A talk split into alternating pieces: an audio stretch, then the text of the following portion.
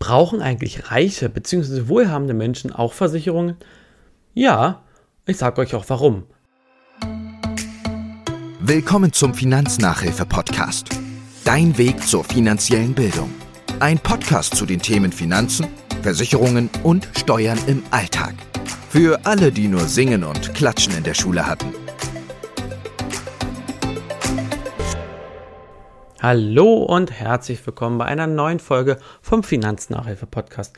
Mein Name ist Tim von Zuhause versichert und ich hoffe, ihr seid gut ins neue Jahr gerutscht, habt die Weihnachtsfeiertage gut überstanden. Ich habe viel gegessen, ich denke ihr auch. Das neue Jahr gut begrüßt, war sehr nett, eine kleine Runde. Und mein neues Jahr begann damit, dass ich äh, ja, in die Notaufnahme gegangen bin, weil ich Verdacht auf ähm, Blinddarmentzündung hatte. Das hat sich zum Glück nach einer Nacht im ähm, Zimmer bzw. auf Station dann als nicht herausgestellt, also als negativ herausgestellt. Das ist auch gut so. Ich hatte keinen Bock gehabt, dann noch eine Nacht länger drinnen zu bleiben. Ähm, war nämlich auch nicht gerade angenehm, denn ich hatte eine, einen Mitpatienten im Zimmer, der hat so heftig geschnarcht, ähm, dass meine Nacht zu Hause mit zwei Kindern definitiv entspannter gewesen wäre. Also ich habe vielleicht zwei, wenn es hochkommt, drei Stunden geschlafen. Also äh, mit Entspannung ist da nicht viel. Ähm, also ich kann einmal wieder nur plädieren für eine Krankenhauszusatzversicherung, vielleicht mit einem Bettzimmer. Ähm, ja, ich habe sie selber nicht, aber ich finde es trotzdem eine gute Sache. aber ähm, die kommt bei mir auf jeden Fall demnächst. Denn gerade nach der Erfahrung jetzt hier denke ich mir so, oh Mann, warum hast du das nicht schon früher gemacht? Aber darum soll es jetzt gar nicht gehen. Ich denke mal, das wird nochmal eine extra Folge, weil ich finde das ein spannendes Produkt oder eine spannende Lösung. Ähm, ich möchte heute auf ein Thema eingehen, was ja immer mal wieder so vielleicht als Argument kommt oder dass man hört, ähm, ja, als wenn ich genug Geld habe, brauche ich ja keine Versicherung mehr. Jetzt muss man natürlich erstmal definieren bzw. klar machen, was ist denn genug Geld? Ja, hast du dir genug Geld erarbeitet? Hast du was geerbt? Keine Ahnung. Ähm, hast du im Lotto gewonnen? Was auch immer. Ne? Was ist viel Geld? Was ist Reichtum? Das ist ja für jeden selbst definiert. Für den einen ist Reichtum eine Million, für den anderen ist Reichtum schon eine halbe Million, für den anderen, der braucht 10 Millionen, damit er sich reich fühlt oder reich ist. Ähm, ich gehe jetzt natürlich immer nur von den finanziellen Werten aus. Ja, natürlich ist auch Reichtum äh, Gesundheit und äh, ein gutes soziales Kontakte. Das ist auch Reichtum natürlich. Aber mir geht es hier heute natürlich um den finanziellen Aspekt. Ja, und natürlich äh, kommt dann die Frage auf, brauche ich denn überhaupt Versicherungen, wenn ich reich bin? wir gehen das mal von vorne oder gehen das mal so rum an. Es gibt natürlich erstmal Pflichtversicherungen in Deutschland, die brauchst du auch als wohlhabender Mensch, das heißt deine Kfz-Versicherung, also deine Kfz-Haftpflichtversicherung und natürlich eine Krankenversicherung. Ähm, da ist es dann im Prinzip egal, ob du dich privat versichern lässt äh, oder gesetzlich versichert bist. Ähm, Im Zweifel, beziehungsweise normalerweise bist du dann privat versichert. Du kannst dir dann aber auch als gesetzlich Krankversicherte jede Leistung dazu kaufen. Ja, also wenn du das Geld hast, ist das dann eigentlich auch nicht mehr so relevant. Allerdings muss man beachten, wenn man es mal schwerer was hat, also wirklich länger im Krankenhaus ist durch eine Krankheit, äh, sei es Krebs oder irgendwas, was äh, vielleicht lange braucht eine Diagnose du bist wirklich mehrere Wochen, mehrere Male und mehrere Monate vielleicht im Krankenhaus, das wird dann schon sehr teuer und äh, da ist dann auch eine Krankenversicherung wieder gut, denn die Frage ist, und da komme ich gleich schon zum Punkt, wenn ich Geld habe, ist immer die Frage, möchte ich mir denn von meinem Geld einen Schaden bezahlen?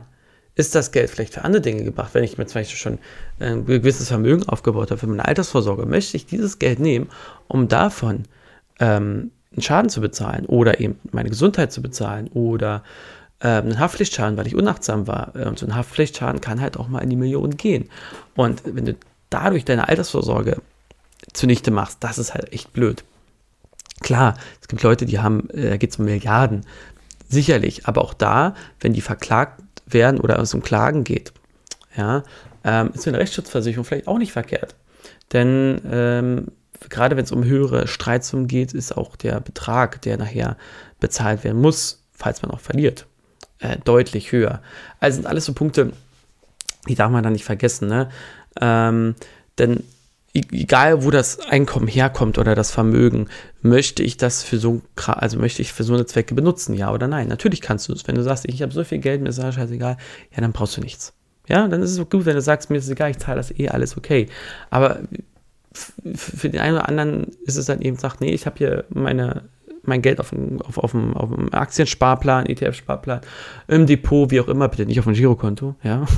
ähm, ich möchte das, ich möchte da nicht ran, weil ich habe mir das für einen ganz bestimmten Zweck angesammelt oder angespart oder ich habe ähm, ich habe damit noch was vor. Dann wäre das doch blöd, wenn du durch einen, dadurch, dass dein Gebäude zum Beispiel, also dein Wohngebäude oder dein Auto äh, vollkommen kaputt ist oder äh, ja, du krank wirst länger, langfristig und ähm, du dann auf, auf Rechnung sitzen bleibst.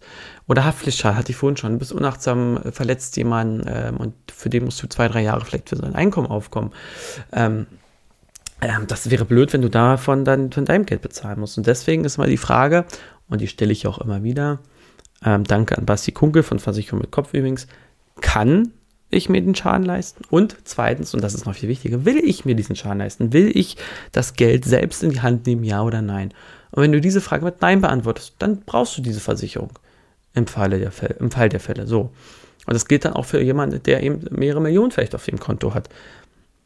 Ein anderes Ding ist ja auch, selbst wenn du dieses Geld hast, du hast es ja ganz oft nicht irgendwo rumzuliegen, sondern du hast dieses Geld ja irgendwo ähm, fest, also entweder in Immobilien, wo du sowieso nicht rankommst, oder auch in einem Spar Aktiensparplan, ETF-Sparplan, ähm, was auch immer, in irgendwelchen Werten wie Gold zum Beispiel, die auch mal eh nicht eben schnell, klar kannst du die auch umtauschen und so, aber das ist ja alles, das geht ja nicht von heute auf morgen oftmals.